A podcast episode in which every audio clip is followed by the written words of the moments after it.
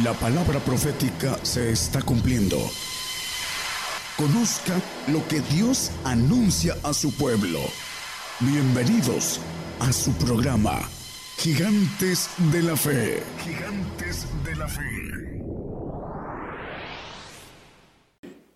Vamos a, a tomar uh, un tema de cómo santificarse. Eh, mucha gente entiende mal la santificación. Muchos hablan de la santificación, pero no saben cómo obtenerla. Cómo santificarse se llama el tema, para que no quede a la luz de la Biblia ninguna duda de si queremos ver al Señor, debemos hacerlo. Dice que sin santidad nadie verá al Señor, dice Efesios, digo, perdón, Hebreos 12, 14. Seguir la paz y la santidad sin la cual nadie verá al Señor. Queremos verlo en su venida a reinar a la tierra. Dice, bien, bienaventurado y santo el que tiene parte en la primera resurrección, para ser levantados del polvo y gobernar con él como reyes o administradores mil años con él y 500 años promedio sin él, con el diablo suelto, para que aprendamos a gobernar con la bondad, con el Señor, con lo bueno y con la maldad. Ese es el propósito del plan de Dios para nosotros. Eh, vamos a, entender que Romanos 6, 22 nos habla el comienzo de la santificación. Mas ahora librados del pecado y hechos siervos a Dios, tenéis por vuestro fruto la santificación y por fin la vida eterna. Eh, la importancia es ser librados del pecado para poder tener fruto de santificación. Y el mismo Romanos 8.2 nos dice cómo podemos ser librados del el pecado. No es lo mismo ser perdonados que ser librados, son dos cosas diferentes. Al salvo se le perdona los pecados, pero al santo es librado del pecado. Y dice la ley del Espíritu de vida en Cristo Jesús, hay una ley que tenemos que pagar esa ley, si no, no somos librados del pecado. Dice porque la ley del Espíritu de vida en Cristo Jesús me ha librado de la ley del pecado y de la muerte. El Espíritu de vida en Cristo Jesús. Nos dice el Señor, el que cree en mí, ríos de agua viva correrán dentro de su vientre. Y yo soy el camino, la vida, la verdad.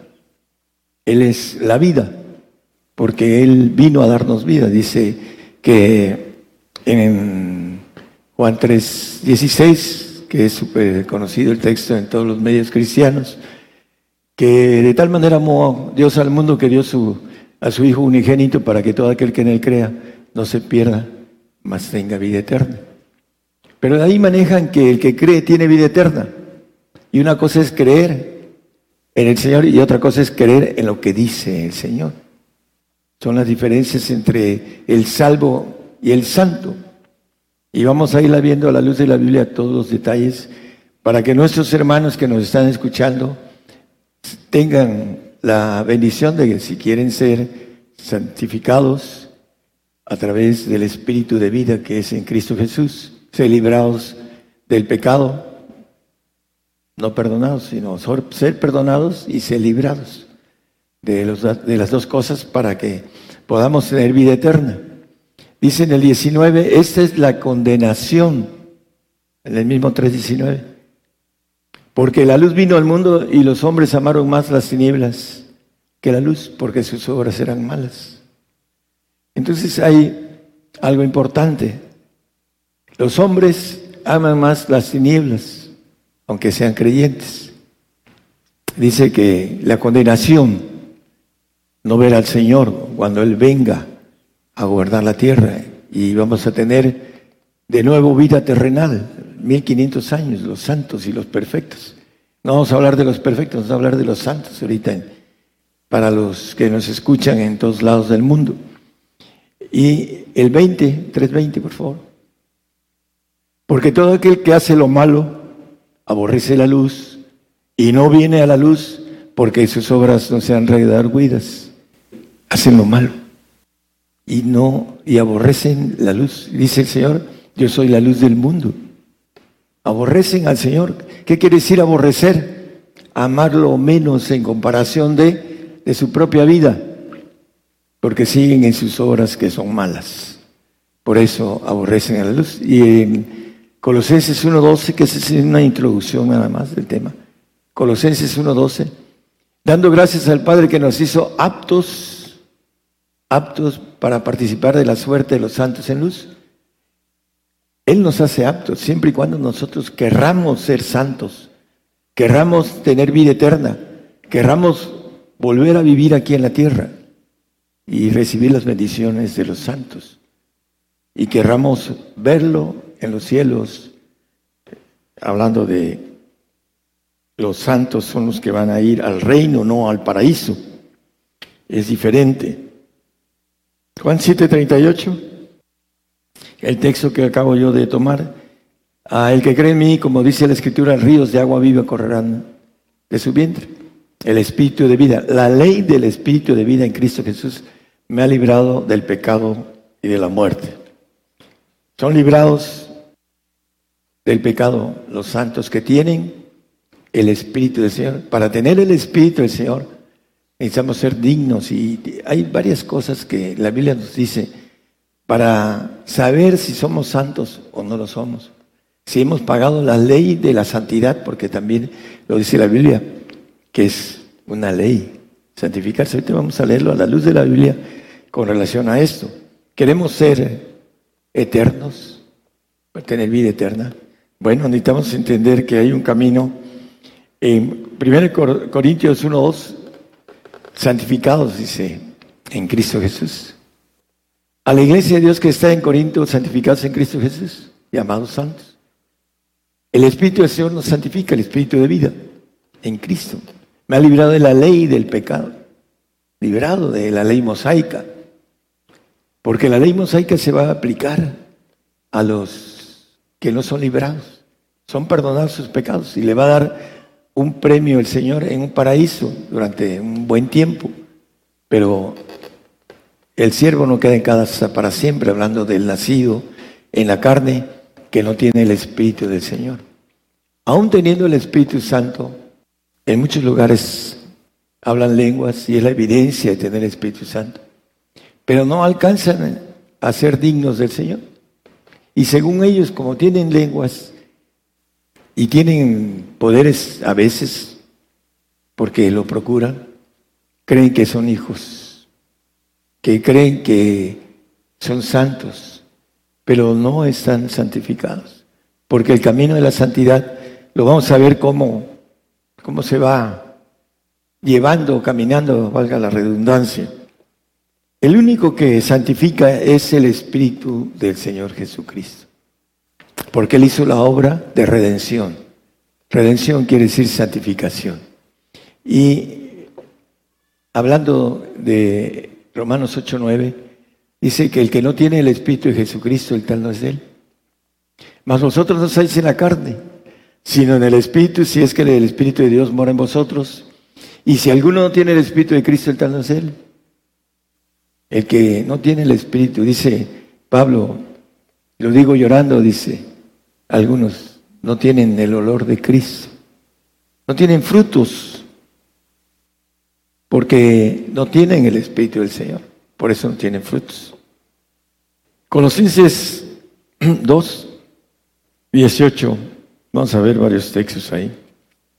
Dice, nadie os prive de vuestro premio, afectando humildad y culto a los ángeles, metiéndose en lo que no ha visto, vanamente hinchado en el sentido de su propia carne. Vamos al 20, como referencia para algunos que dicen cosas que no son.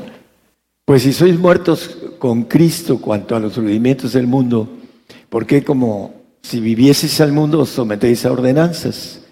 Pero vamos a ver qué tipo de ordenanzas, el 21. Tales como no manejes, no uses ni aun toques. 22. Los cuales cosas son todas para destrucción, en el uso mismo, en conformidad a mandamientos y doctrinas de hombre. No vayas al cine, no tomes, no bailes, no esto, bla, bla, bla, bla, bla. No, no quiere decir que lo hagas, pero te ponen mandamientos de hombres. La Biblia dice no te tengas mucho en el vino. El Señor tomaba vino. Y a veces escandalizan esos que ponen mandamientos de doctrinas de hombres. Está tomando vino. ¿no? no quiere decir que les aconseje que tomen más de la cuenta. Pero el Señor decía era comelón y tomador de vino. Porque hay una libertad, pero esa libertad tiene que ver con pagar los precios que son los que dice una vecina que teníamos, ah, dices que eso es, está difícil. Sí, pagan la, menta, cuelan la menta y no pagan lo que realmente debe de ser para tener la libertad en Cristo, como dice la palabra. Vamos a, a ir viendo acerca de los pedimentos, los requisitos. Mateo 10, 37 y 38 dice que el que ama padre, madre, más que a mí, no es digno de mí. Y el que ama hijo o hija más que a mí, no es digno de mí. Y el que no toma su cruz y sigue en pos de mí, no es digno de mí. El que no padece por el Señor, a veces eh, dice, no tengo trabajo. Pues no tiene trabajo porque no tiene a veces algo que le produzca, porque no, no se preocupó para tener una profesión, un doctorado, en donde pudiera tener trabajo. Eh, mientras más arriba eh, hay estudios en el hombre, tiene más oportunidades de trabajo. Entonces el, hombre a veces no se preocupa por, por ese tipo de, aspecto y, luego le echa la culpa, no tengo trabajo, estoy sufriendo. Y, y, venga al Señor y el Señor le va a dar trabajo, ¿no? En esos tiempos que aquí, en ese lugar ahorita, casi no hay trabajo. Y le echan la culpa. Dice, el que no toma su cruz y sigue en pos de mí no es digno de mí. Hay que seguirlo. Hay que tomar el padecimiento por el Señor, pero por el Señor. Ah, siete cosas son las que dice de requisito aquí. Eh, padre, madre, hijo, hija, cruz, de seguirlo y de su vida. Dice el siguiente versículo. El que hallare su vida la perderá y el que perdiere su vida por causa de mí la hallará. Vamos a ver que dentro de los requisitos hay un pacto de sacrificio que el santo conoce. El salvo no lo entiende y lo que quiere es no morir porque tiene miedo a la muerte. Es el más miedoso de, de todos, hablando de los cristianos. Por eso se cree en el arrebato. Ellos creen que van a ser arrebatados en esos tiempos. Lo abrazan por el miedo que tienen a que vengan por él y la batalla que tiene en los últimos segundos de su vida. Hebreos 13, hablando de el primer requisito, las siete cosas que aquí pide. Debemos de amar, por otro lado dice, eh, el que no aborreciere, padre, madre, mujer, hijos, etc. Aborrecer es amar menos en comparación de ella, lo hemos visto. Y lo importante es amar a Dios sobre todas las cosas. Eso es lo que nos dice la palabra para poder estar en el reino de los cielos. Hebreos 13, 12 y 13. Hay algo que voy a hablar, ya he hablado un poco, pero no tan en forma. La última vez que estuvimos una congregación cuatro veces más grande que esta, ah, predicamos, dimos la profecía, subimos varios días con todos, con teólogos, con todos ellos. Y corrieron al pastor y se llevó a todo su grupo. Lo corrieron porque nos dio espacio a lo que nosotros predicamos. Y la palabra dice algo muy importante. Por lo cual también Jesús, para santificar al pueblo por su propia sangre, padeció fuera de la puerta. El 3. Salgamos pues a él fuera del real, llevando su vituperio.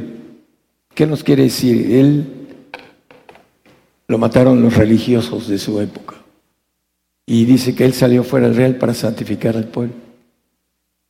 El santo tiene que salir fuera de los religiosos, de los salvos, que son los que llama la Biblia religiosos y otros que entre ellos ni siquiera llegan a la salvación.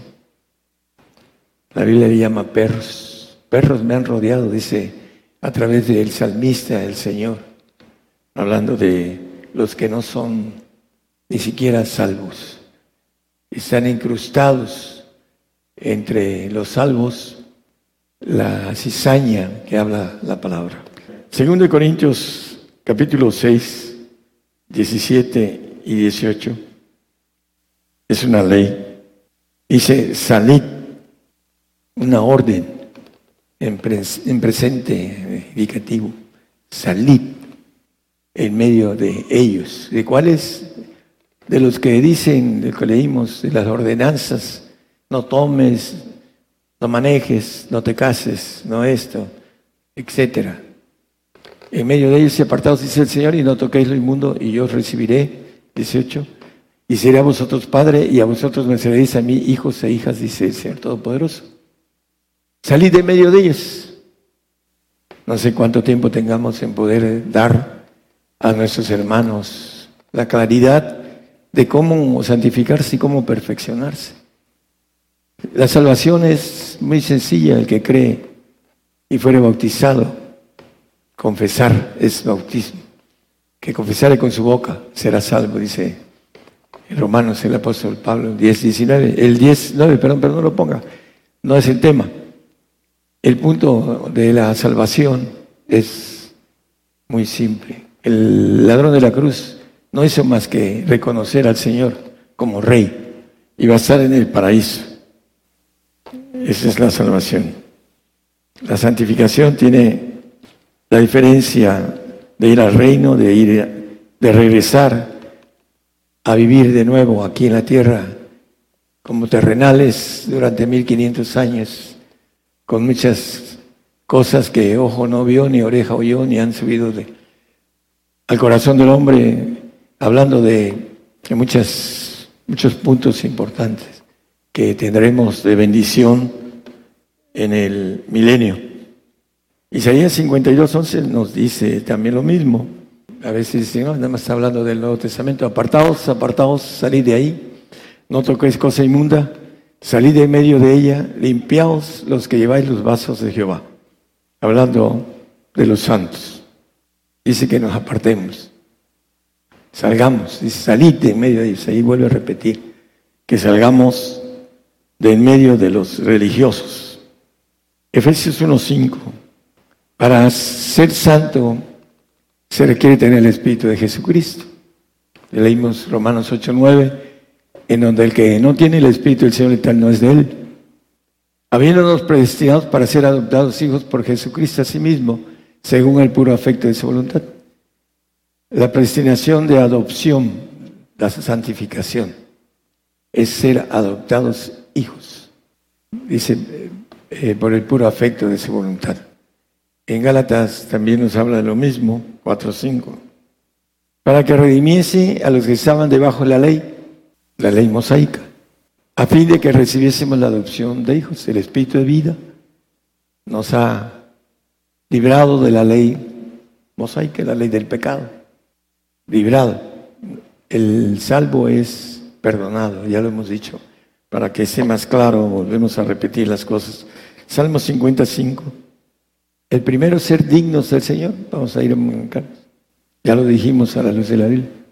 El segundo es salir de medio de ellos. Y yo, dice, recibiré como a hijos e hijas. El tercero, sacrificio. Los santos tienen pacto de sacrificio con Dios. Los salvos no entienden el sacrificio. Dios es un Diosito de, amor y no, esto no, no lo va a hacer y no lo creen, aunque lo escuchen, porque no tienen el Espíritu de Santidad que les dice que desde antes de tenerlo tienes que hacer un pacto conmigo con sacrificio. Juntando en mis santos los que hicieron conmigo pacto con sacrificio. El santo sabe que el pacto para ir a la vida eterna, para ir al reino, para ver al Señor cuando venga a reinar aquí en la tierra, para resucitar en la primera resurrección de santos y volver a vivir y ser jóvenes para siempre, para aquellos que hemos vivido más de unos 27 años promedio. Vamos a ser jóvenes y nunca, los jóvenes nunca conocerán la vejez, los que entren al pacto de santidad.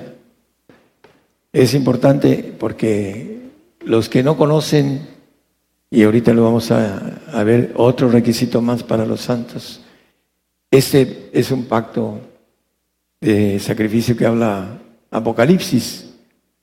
Y dice, vi las almas de los degollados por el testimonio de Jesús, hablando de los que van a pactar. Dice, vi tronos y se sentaron sobre ellos y les fue dado juicio.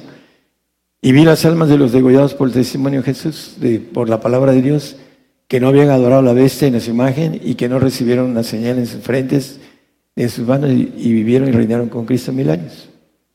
El santo va a estar reinando con Cristo mil años, sea como administrador o como rey. El rey es el perfecto y el santo es el administrador. Los dos vamos a estar ahí delante del Señor en la resurrección de santos. Dice, para reinar con Cristo, pues tienen que ser degollados porque es el pacto de santificación. Para estar 1500 años aquí en la tierra viviendo terrenalmente con nuestros cuerpos, dice que Él va a guardar los huesos de los justos. Y la importancia es que el Señor viene por agua, que es la salvación, los que se van a, bautizar. Marcos 16, 16 dice que el que creyera y fuera bautizado será salvo.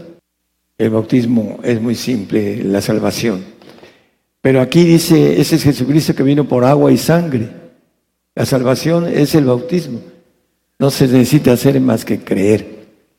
El salvo no cree en lo que dice el Señor. Cree en el Señor, pero no lo que dice el Señor. Y dice, juntadme a mis santos, los que hicieron conmigo pacto con sacrificio. El santo tiene que ser sacrificado para entrar a la vida eterna ya es algo diferente al premio de salvación. Dice que viene por agua y sangre, el pacto de sangre. Dice el apóstol, lo hemos derramado hablando de la sangre, hablando de ir hasta el final de, del pacto de lo que es eh, lo que estamos hablando, eh, el pacto de sacrificio. Dice que el Espíritu es el que da testimonio porque el Espíritu es la verdad. Él viene por agua y por sangre. Porque la santificación es un pacto de sangre. Hay gente que hace pacto de sangre con el ángel caído para tener poder, para tener riquezas, para tener gloria. Y se las da el diablo, pero les cobra muy, es muy fuerte el cobro para ellos. Después se van a arrepentir. Juan 17, 17. Terminamos con el pacto de sacrificio que es parte de la santidad. Ahora venimos con la palabra. Hay una palabra para los santos que está escondida. Santifícalos en tu palabra, tu palabra es verdad. Esta palabra nos dice Colosenses 1.26 que está dada en misterio para los santos. Los salvos no entienden los, las profundidades de los misterios. A saber el misterio que había estado oculto desde los siglos y edades, más ahora ha sido manifestado a sus santos. Los misterios, dice, no lo ponga nada más como referencia, el 13.11 de Mateo, ¿por qué les hablas por parábolas? Porque a vosotros es concedido saber los misterios del reino, a los apóstoles. Pero ¿qué dice 1 Corintios 13.2? Porque hay uno de los doce que conoció los misterios y que lo entregó, Judas Iscariote, al Señor. Ahorita vamos a verlo. Y si tuviese profecía y entendiese todos los misterios, de nada me sirve, dice él, nada soy. ¿De qué sirve entender los misterios? ¿Qué le sirvió a Judas entender los misterios? Porque Judas estaba ahí. con los doce, así lo dice la palabra. Y vamos a ver, bueno, también en Juan 15, 3 les dijo acerca de la palabra que limpia, que es la palabra de santidad, santifícalos, le dice el Señor al Padre. La palabra que viene de lo alto, dice. Yo las palabras que he hablado no son mías, son de mi Padre, dice el Señor. Ya vosotros sois limpios por la palabra que os he hablado. Esa palabra que santifica. Santifícalos en tu verdad, tu palabra es verdad. Está dada en misterio. Dice Marcos 4:11. Y les dijo a vosotros es dado saber el misterio del reino de Dios, más a los que están fuera, por parábolas todas las cosas, a los, a los salvos y por supuesto que a los incrédulos. Tienen que romper el cascarón de incredulidad, en el cual todos estamos encerrados. Dice, no lo ponga el 11.32 de Romanos, que Dios encerró a todos en incredulidad para tener misericordia de todos. Y tenemos que romper ese cascarón de incredulidad y tenemos que entrar a la bendición de conocer los misterios, porque los que están fuera, los que van al segundo cielo, al paraíso, los que no entienden el pacto de sacrificio, que no entienden que hay que salir de medio de ellos, a los que no entienden que hay que ser dignos del Señor, ellos están afuera, no son santos. Y esos misterios no son para ellos.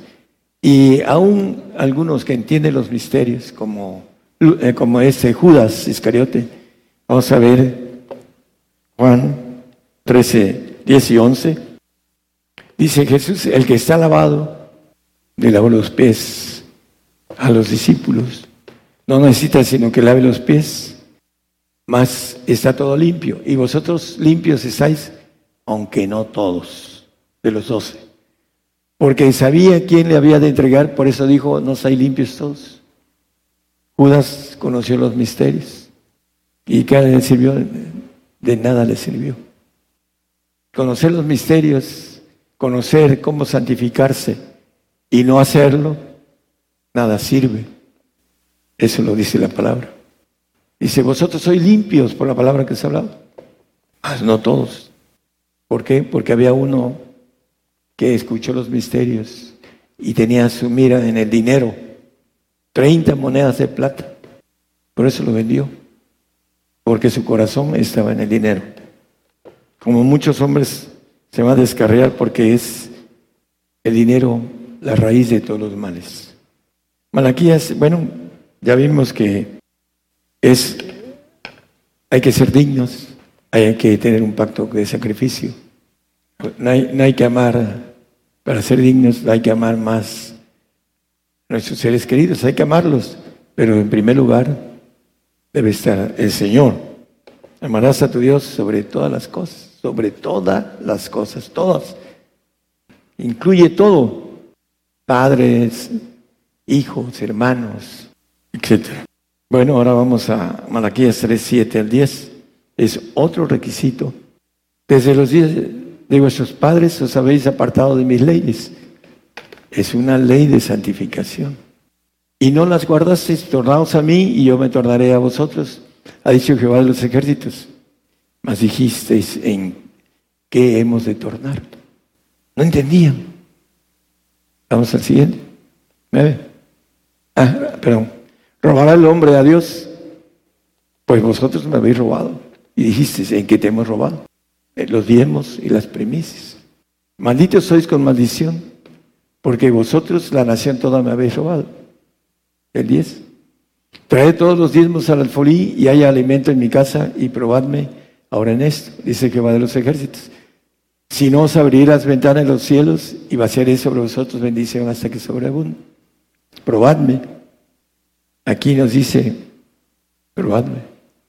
Es una ley, es el versículo primero que leímos. Me habéis robado. El 3.7, ¿no? Ahí dice, desde los días de vuestros padres, os habéis apartado de mis leyes, las leyes de santificación que le dio al pueblo de Israel y que nos da a nosotros. Dice, no, es que ese es el Antiguo Testamento, pero Dios es el mismo ayer, hoy y por los siglos, dice, ahí sí no lo meten, ¿no? Y hay algunos que buscan los diezmos por, porque andan en otro tipo de... Son gente que predica la salvación y piden los diezmos.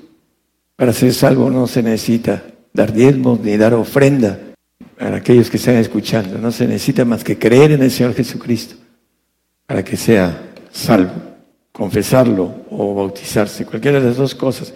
El ladrón de la cruz lo confesó, no se bautizó porque no tuvo tiempo. Sin embargo, va a ser salvo y Dios no hace acepción de personas. Él es un ser perfecto y, y aquel que se arrepiente de sus pecados en el hecho de muerte, el Señor le da la salvación siempre y cuando no tenga pecado de muerte eterna. Es liberado, bueno, no liberado, es perdonado de sus pecados. Ahora, es importante que nosotros, si queremos ver al Señor, hagamos esas cosas. Vamos a Job 15:15. 15.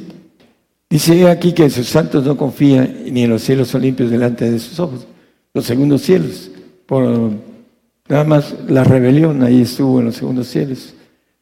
Y no confía en los santos. Es importante pagar los precios de santidad para ir por la perfección. Ese es otro punto diferente, con leyes diferentes, para poder ser hijos legítimos, para tener la naturaleza divina, para tener la perfección. Filipenses 3:15, vamos a terminar porque este no es el, el punto, es para ir a la bendición de ser perfectos. Así que todos los que somos perfectos, dice el apóstol Pablo. La perfección tiene otros requisitos más fuertes. igual dice en Efesios 4:13, hasta que lleguemos a la plenitud de Cristo, a la edad de la plenitud de Cristo, la medida, a la unidad de fe. Esa unidad de fe, hermanos, comienza con el Espíritu Santo, con el don de fe que tiene el Espíritu Santo.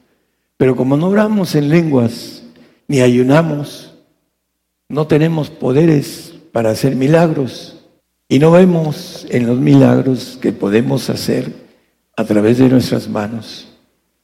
No vemos el poder de Dios. Erráis no conociendo el poder de Dios. ¿Qué importa hablar lenguas si nunca oramos en misterio? El 14-12 de 1 Corintios dice que, que habla en lenguas, habla en misterio. Porque el que habla en lenguas no habla a los hombres, sino a Dios, porque nadie le entiende, aunque el Espíritu hable misterios. Los misterios son para los santos. Y el Espíritu Santo nos quiere llevar al Señor. Él es el camino.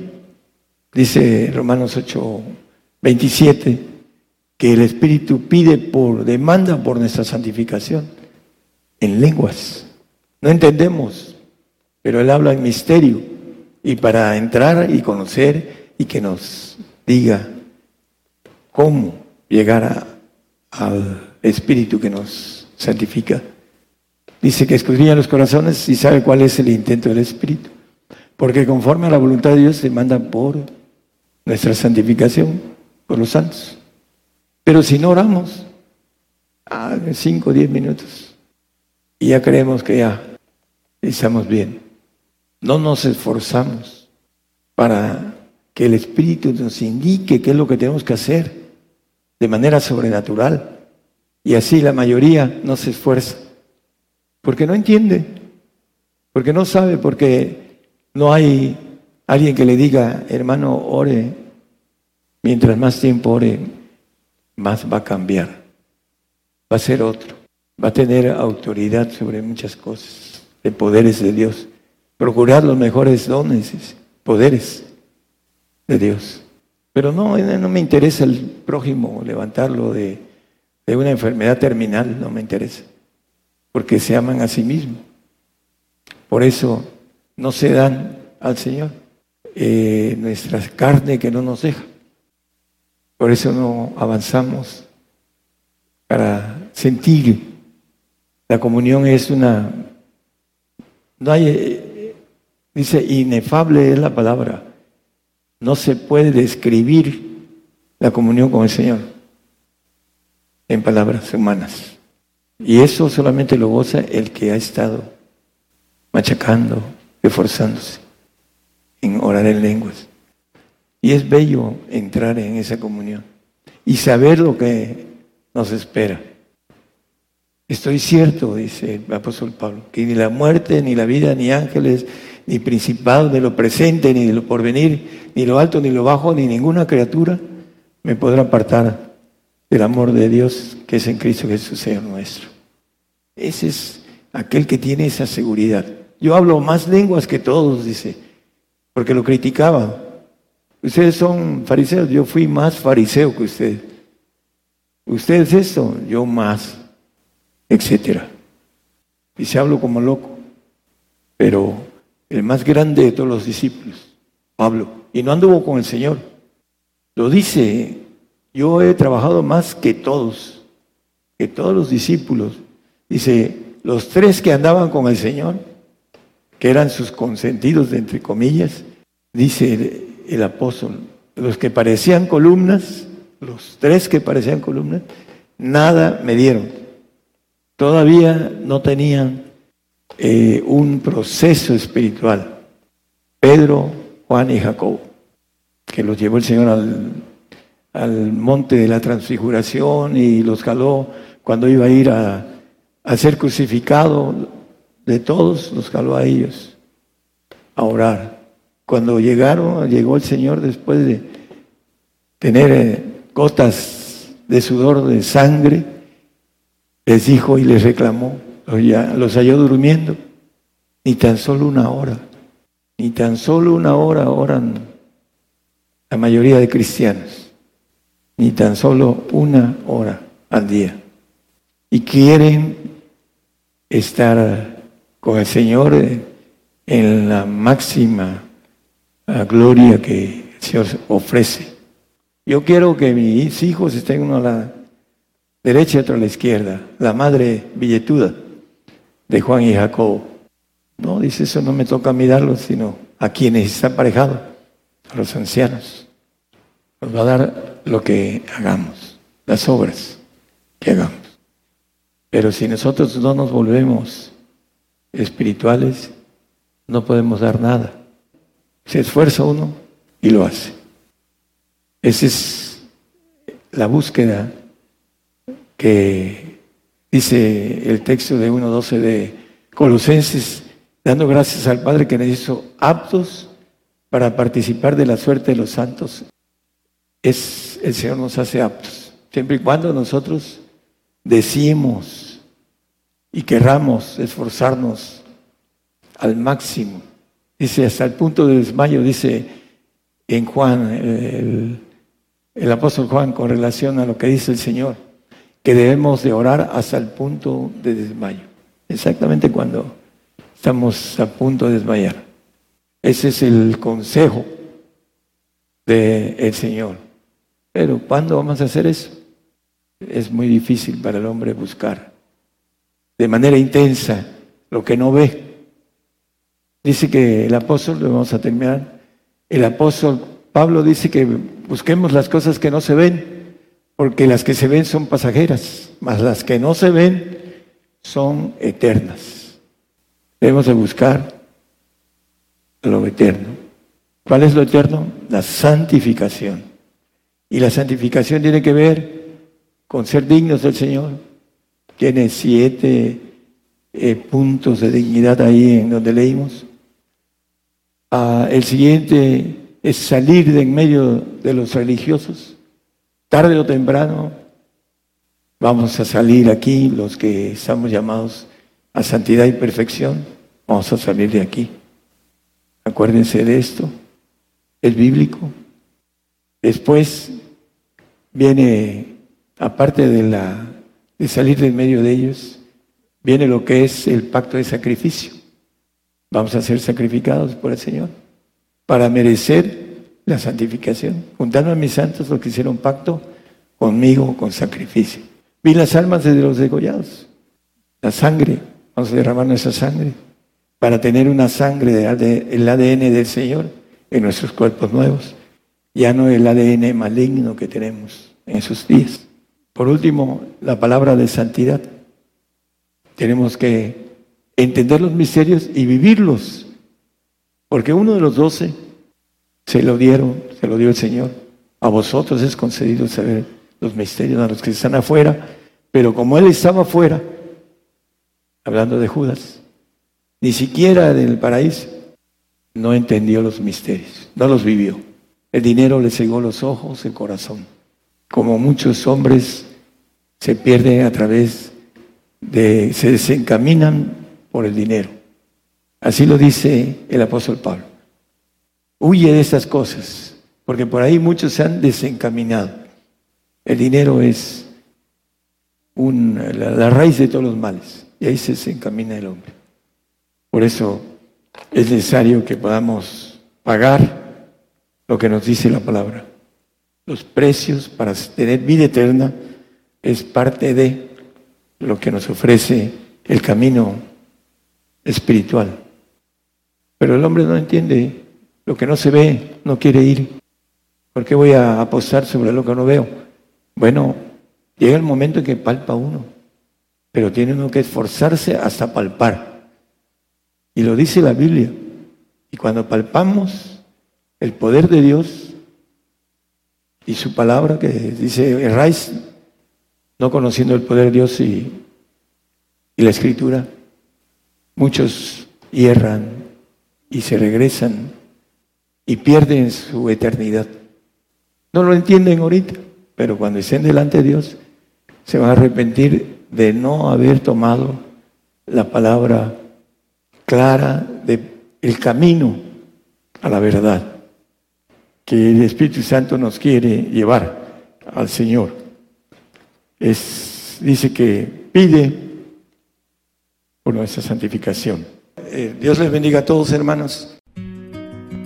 Por el día de hoy hemos conocido más de la palabra profética más permanente que alumbra como una antorcha en un lugar oscuro hasta que el día esclarezca y el lucero de la mañana salga en vuestros corazones. Esta ha sido una producción especial de Gigantes de la Fe.